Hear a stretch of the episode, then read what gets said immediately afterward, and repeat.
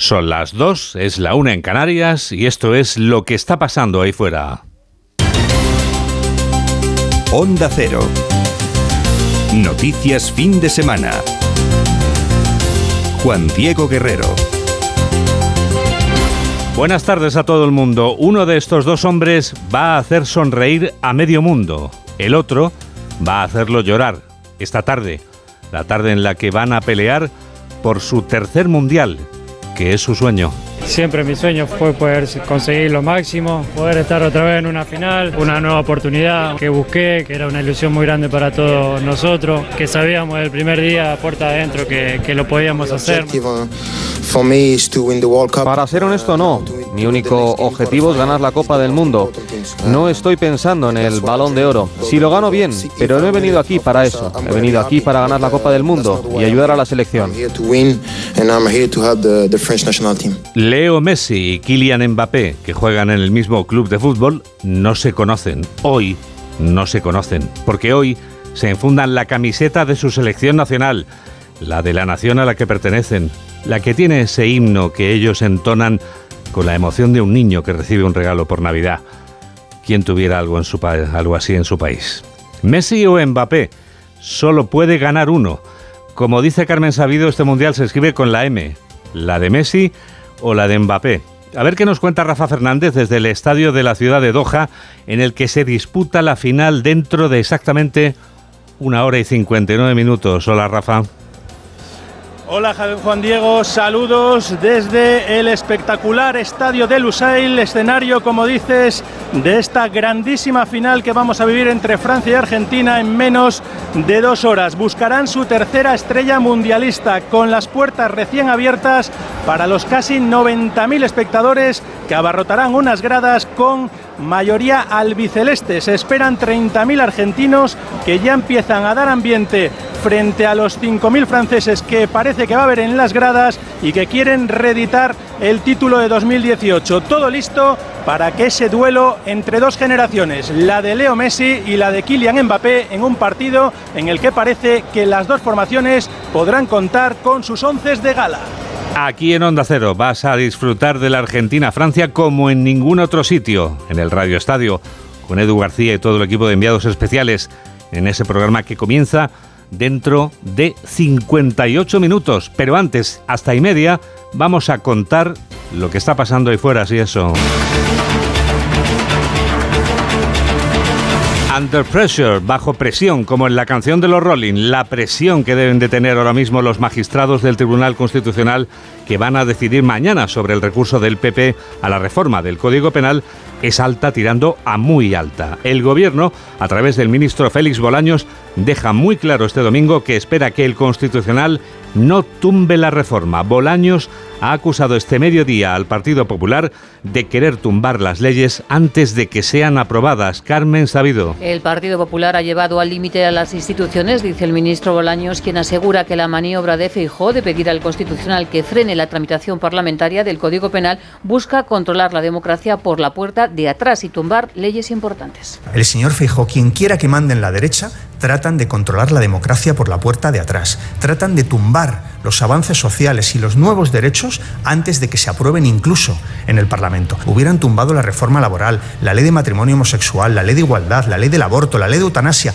Todos los nuevos derechos son inconstitucionales para el Partido Popular. En Moncloa hay preocupación y el ministro Bolaños confía que el alto tribunal tome una decisión justa con arreglo a la ley. Si el Constitucional paraliza la votación en el Senado y acepta el recurso del Partido Popular, los magistrados tomarían una decisión en la que son juez y parte. No quiero ni imaginarme cuáles serían las consecuencias de eh, que mañana el Tribunal Constitucional adoptara una decisión en línea con la maniobra que está planteando el Partido Popular. Serían unas consecuencias muy graves para la separación de poderes, para la soberanía popular, para el sistema democrático. Yo confío en que el Tribunal Constitucional mañana adoptará una decisión justa y con arreglo a la ley. Esta crisis no había ocurrido en 40 años de democracia y el Gobierno no desvela qué margen de maniobra le queda. Hay presión, como en la canción de Queen, no de los Rolling, que antes lo he dicho mal, pero es que yo también estoy bajo presión. La presión de la información, todo controlado. El coordinador general del PP, Elías Bendodo, denuncia que Pedro Sánchez quiere tener todo controlado y por eso pretende cambiar el Poder Judicial, igual que ha hecho con el Código Penal. Bendodo acusa al presidente del gobierno de protagonizar un delirio dictatorial. Carlos León. Sí, por ello Juan Diego Elías Bendodo ha asegurado que el Partido Popular tiene la obligación de acudir al Tribunal Constitucional para denunciar las medidas que está adoptando el gobierno de Pedro Sánchez. El PP, fijaos lo que os digo, los que estamos aquí no solo tenemos el derecho, tenemos la obligación moral, la obligación ética de acudir al Tribunal Constitucional como hemos hecho para no solo al, al Constitucional, sino donde haga falta para que este delirio dictatorial de Sánchez no siga adelante. Ha añadido que la opinión de los españoles es unánime en contra de Pedro Sánchez y que las elecciones autonómicas y municipales del mes de mayo serán la auténtica moción de censura contra el sanchismo. Por su parte, Enrique López, que fue magistrado del Tribunal Constitucional y de la Audiencia Nacional y actualmente es el consejero de presidencia de la Comunidad de Madrid, ha afirmado en el día de hoy que mañana lunes es un día muy importante para la democracia española. Esto no tiene absolutamente precedentes en un país democrático, que desde el Poder Ejecutivo se intime a un tribunal advirtiéndole de que tenga cuidado con lo que va a decidir, pues está claro que estamos ante una pulsión antidemocrática. Mañana es un día muy importante para la democracia española. Estamos viviendo una semana negra para la democracia y para nuestro Estado de Derecho en España que no pasa inadvertida en la Unión Europea. Por último, el vicesecretario general de Economía, Juan Bravo, del Partido Popular, ha exigido a Pedro Sánchez que no deje pasar otro Consejo de Ministros sin copiar la propuesta del Partido Popular de bajar el IVA de los alimentos básicos de la cesta de la compra. La presidenta de Ciudadanos ha confesado en Lleida que nunca imaginó que el procés se trasladara del Parlamento de Cataluña al Congreso de los Diputados en Madrid. Inés Arrimadas ha comparado a Pedro Sánchez con Carlas Puigdemont. Desde la redacción de Onda Cero en Cataluña, Albert Postils. La líder de Ciudadanos ha denunciado que el procés se ha trasladado del Parlamento de Cataluña al Congreso de los Diputados y ha comparado el comportamiento del presidente del gobierno, Pedro Sánchez, con el del expresidente de la Generalitat, Carles Puigdemont. Pues mañana vamos a volver a vivir una jornada como las del 2017. Porque mañana resuelve el Tribunal Constitucional lo que va a pasar. Yo no sé lo que van a decir los jueces, pero sé lo que va a decir Sánchez, que es lo mismo que dijo Puigdemont y Junqueras en el 2017, que va a ser cuestionarles y atacarles.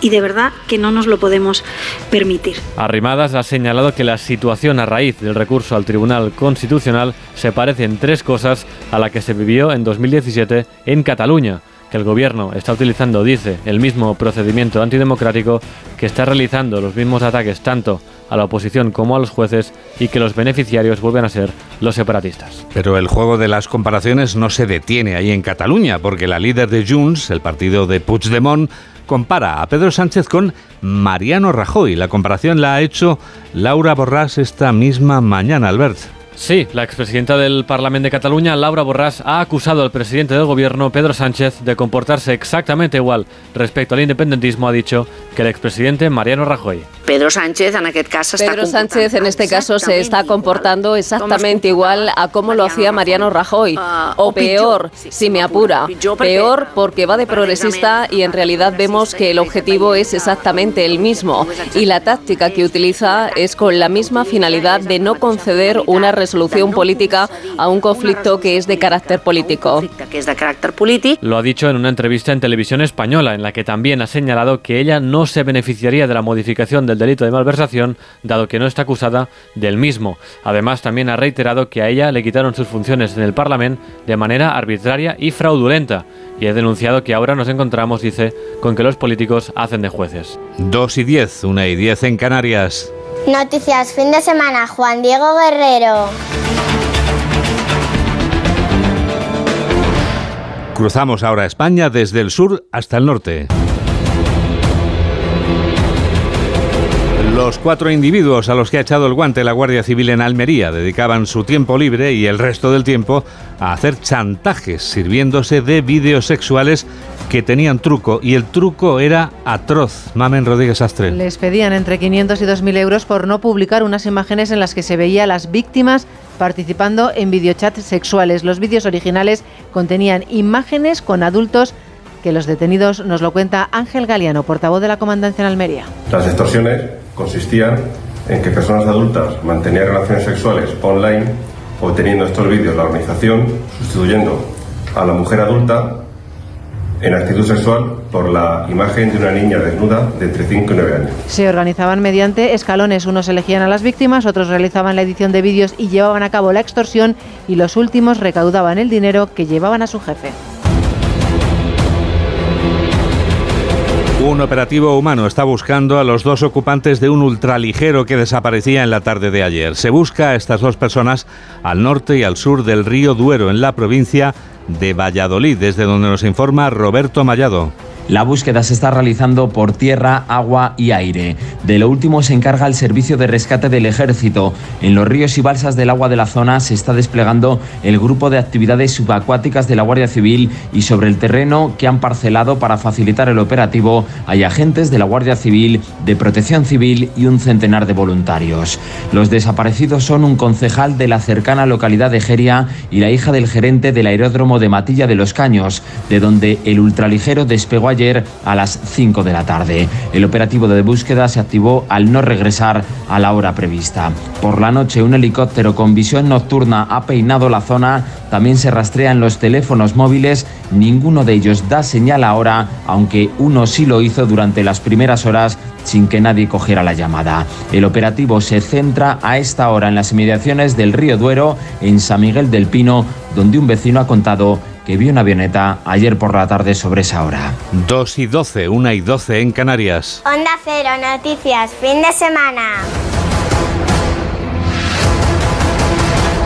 La exposición histórica que acaba de inaugurarse en Córdoba, de la que hablaremos ahora, está considerada como una de las más espectaculares que ha acogido esta capital. Onda Cero Córdoba, María Luisa Hurtado. A través de más de 200 piezas arqueológicas procedentes del Museo Vaticano o el Museo Nacional de Cartago, la exposición exhibe el proceso de cristianización desarrollado desde final del Imperio Romano hasta la llegada del Islam. Repartidas entre sedes distintas, entre las que se encuentra la mezquita catedral, se traslada al visitante a una era de transformaciones culturales y políticas que dejó una intensa huella en la cultura occidental y de la que Córdoba fue protagonista destacada. La comisaria de la muestra, Alexandra Echevarría, profesora de la Universidad de Padua, destaca la presencia de piezas inéditas de gran relevancia no solo para Córdoba, también para todos los países mediterráneos. Porque hemos reconstruido eh, esa época desconocida, podremos leer qué es lo que pasa durante ese periodo, pero también a nivel internacional muchísimos temas, cómo se crea la iconografía cristiana, cuándo se construyen eh, las primeras iglesias, cuál es el papel de Justiniano, el emperador Justiniano en Hispania, las relaciones entre África, eh, Hispania, Italia, Hispania. Elementos de arquitectura, sarcófagos, lápidas o esculturas sirven para descubrir la época que construyó los cimientos de la Europa medieval y el impacto del cristianismo en la vida y cultura que subyacen en las sociedades occidentales. Y ahora llega el minuto económico. Hoy Ignacio Rodríguez Burgos nos explica en un minuto qué tiene que ver el precio del gas con el lignito.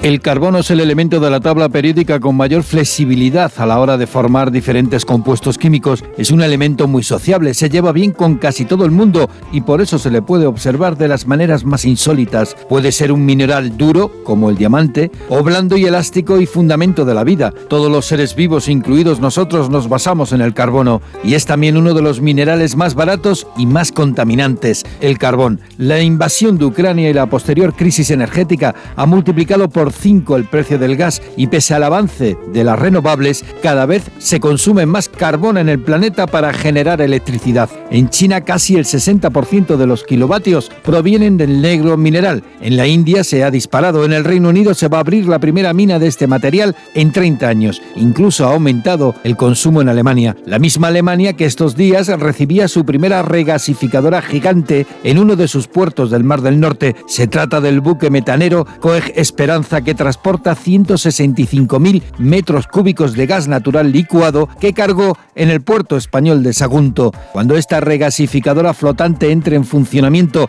el próximo jueves, garantizará el 6% de la necesidad energética germana. Berlín ha proyectado otras 10 terminales gasísticas similares. En menos de un año, Alemania ha dado la vuelta al calcetín de su política energética, hasta ahora dependiente de los gasoductos moscovitas que se han demostrado cadenas. Berlín se libera, pero Europa sigue pendiente del placet germano para establecer topes al gas. Veremos mañana en la cumbre extraordinaria de energía si hay por fin acuerdo o seguimos con una táctica tan oscura como una galería de lignito.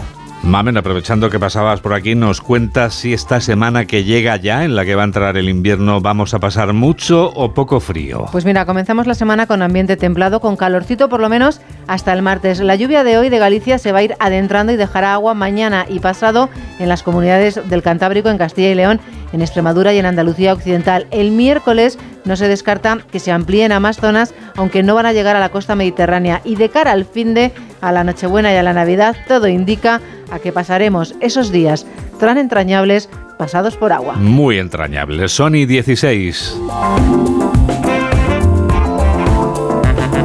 Varios centenares de españoles atrapados en un país que vive en medio de la incertidumbre.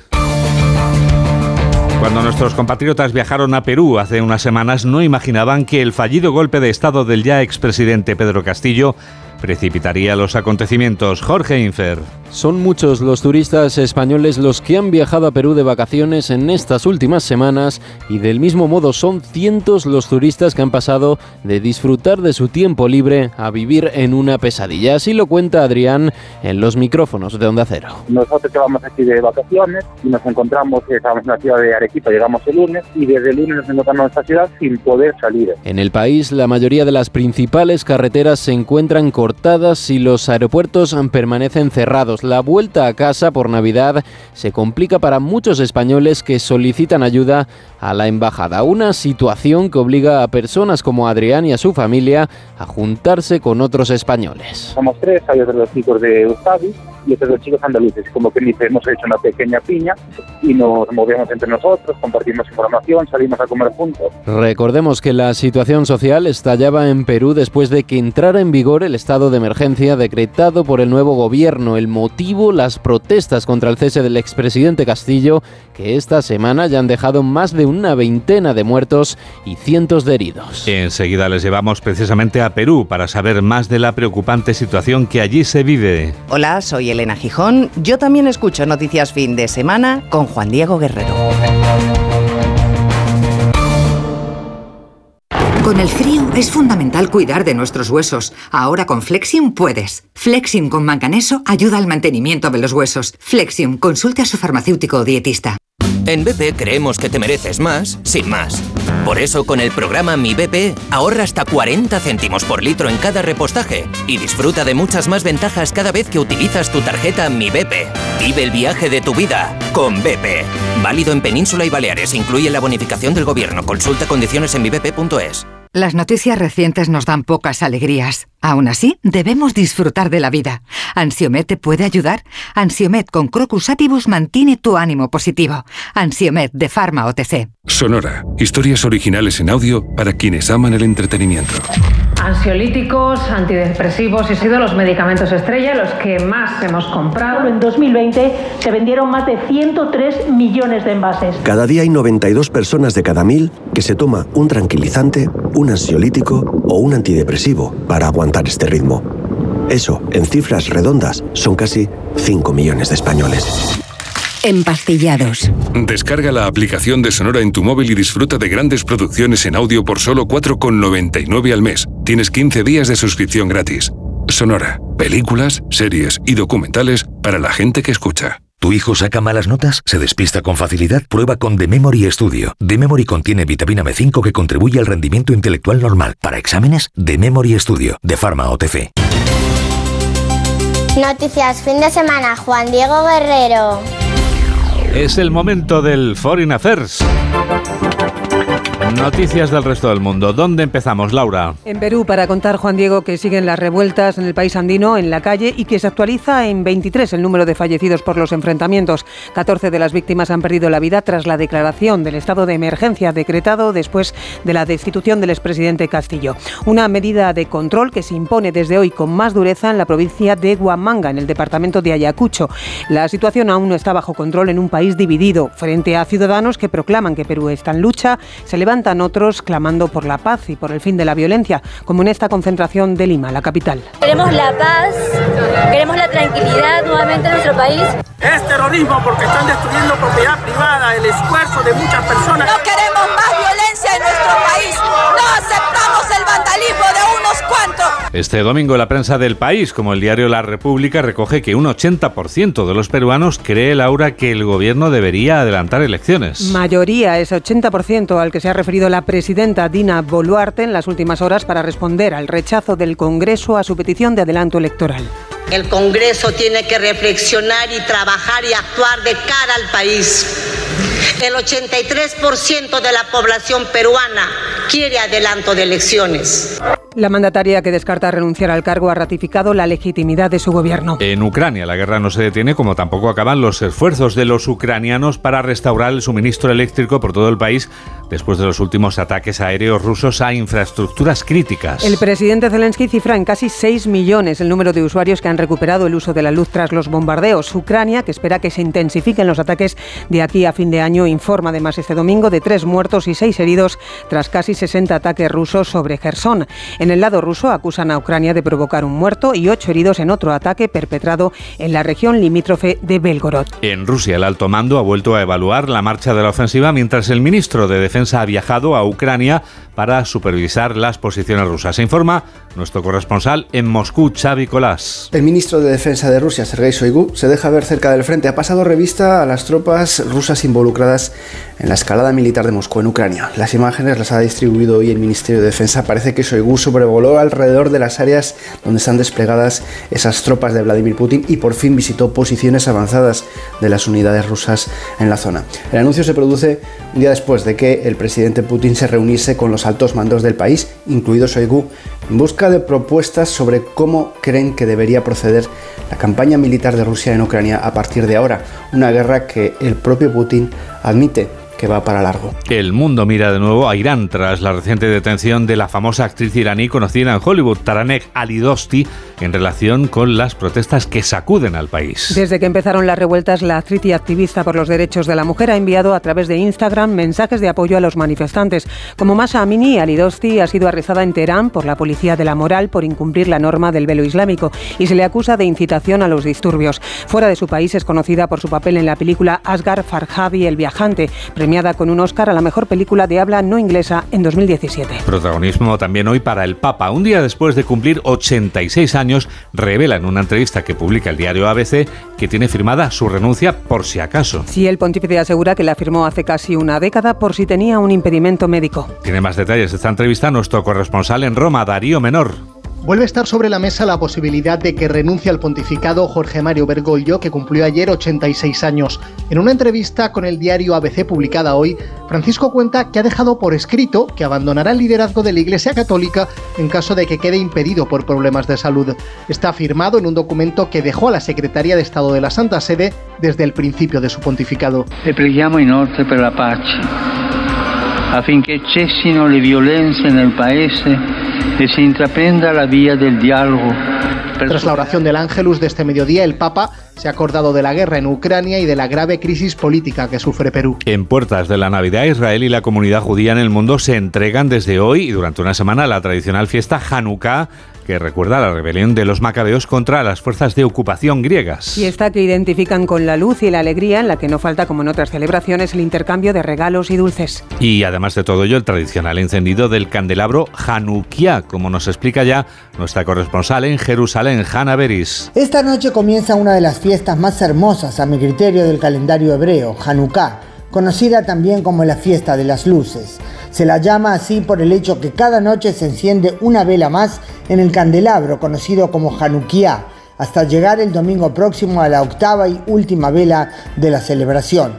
No es arbitrario el número, 8 porque eso recuerda los 8 días que duró el aceite encontrado por los macabeos, luchadores hebreos contra el imperio helénico, en el templo sagrado de Jerusalén, que los seleucidas habían profanado erigiendo allí un monumento a Zeus. Ese aceite permitió la iluminación del candelabro y la reinauguración del templo como sitio central de oración del pueblo judío. O sea que esta fiesta, tan disfrutable por sus ritos y tradiciones, tiene en realidad un sentido muy profundo que apunta a la defensa de la propia identidad. Ha sido un resumen de Laura Gil. Hola, soy Edu García y yo también escucho noticias fin de semana de Onda Cero con Juan Diego Guerrero. No pego ojo con el pitido de oído. Toma Sonofim. Sonofim contiene ginkgo biloba para una buena audición y melatonina para conciliar el sueño. Pitidos, Sonofim, de Pharma OTC. Es que esta casa se queda cerrada meses y cuando oyes las noticias te quedas preocupado.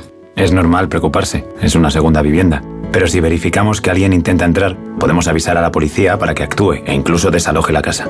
Aunque con las cámaras exteriores y los sensores podemos detectarlo antes. Así que tranquila, la casa está cerrada, pero bien protegida. Protege tu hogar frente a robos y ocupaciones con la alarma de Securitas Direct. Llama ahora al 900-272-272. ¿Estás preocupado por tu colesterol? Toma citesterol. Una cápsula al día de citesterol con berberis ayuda a mantener los niveles normales de colesterol. Recuerda, citesterol. Consulta a tu farmacéutico o dietista. Las noticias recientes nos dan pocas alegrías. Aún así, debemos disfrutar de la vida. ¿Ansiomet te puede ayudar? Ansiomet con Crocus Atibus mantiene tu ánimo positivo. Ansiomet de Pharma OTC. Onda Cero Noticias, fin de semana. Y ahora lo que va a pasar ahí fuera. Yolanda Viladecans avanza algunas de las noticias de la semana que viene. Yoli, noticias del futuro, por favor. Noticias del futuro esta semana navideña en el Constitucional que debe decidir mañana si admite el recurso del PP para parar la reforma que busca renovar el tribunal. La cita a las 10, pleno extraordinario, con todas las miradas en él y bajo ellas frenética semana legislativa con doblete del presidente Sánchez en el Congreso y Senado para la aprobación de cerca de 15 leyes, entre ellas aprobación definitiva de los presupuestos y la ley trans. El Congreso votará también mañana a pedir a Marruecos el reconocimiento explícito de Ceuta y Melilla como españolas y el rey, junto con el presidente Sánchez, inaugurarán este lunes la línea de AVE Madrid-Murcia. Además, en Bruselas, los ministros de Energía de la Unión buscan el acuerdo definitivo al tope del gas. Sin olvidar el sorteo de la lotería el jueves, el mensaje de Nochebuena del rey el sábado, en uno de los momentos más complicados del panorama institucional español. Y en nuestros días mundiales, el martes es el Día Internacional de la Solidaridad Humana y el Día Mundial del Escepticismo. El miércoles hay que abrigarse, Juan Diego llega el invierno, pero llega también el verano en el hemisferio sur. Bien. Y no te digo más, JD, porque mira, el sábado es Nochebuena, Nochebuena. ¿verdad? Y hay que disfrutar del domingo. Que es Navidad. Que es Navidad, ¿dónde? Aquí. Aquí. En la radio. En la radio. Aquí estaremos, por supuesto. Y qué mejor momento para escuchar otra de las canciones de nuestra colección Weekend News Christmas. Que ya está disponible en nuestra web, ¿eh? La Costa del Sol, en concreto la ciudad malagueña de Estepona, es la cuna de la solista Ana Mena, la que escuchamos ya que acaba de estrenar esta canción navideña junto a los puertorriqueños Jan y Alex. Estos dos hermanos, nacidos en Bayamón, fusionan el reggaetón y el rhythm and blues a la vez que fusionan sus voces con las de la solista española en esta Navidad contigo. Noticias, fin de semana. ¡Feliz Navidad! Gracias por estar a ese lado de la radio y que la radio te acompañe. Pasar mucho mejor contigo. Siempre contigo. Adiós. Estoy agradecido, debajo del árbol no flecho, Cupido.